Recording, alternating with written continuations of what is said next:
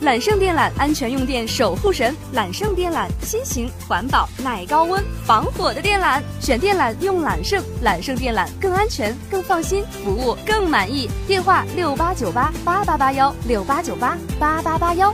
听到没有？哎你厉害，绕回你厉害，这你不干懂不懂？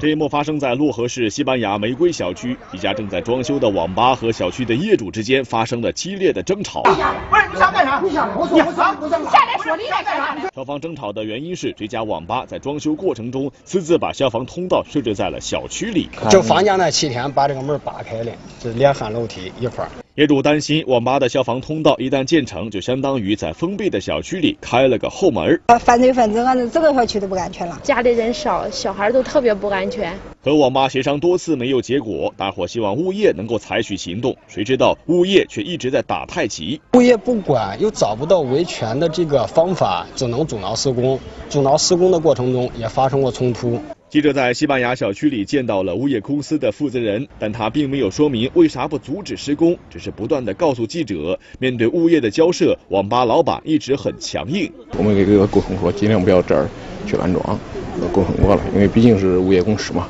也服务业主的。后门都开到了自家小区里了，这物业怎么就不敢正当的维护业主的权益呢？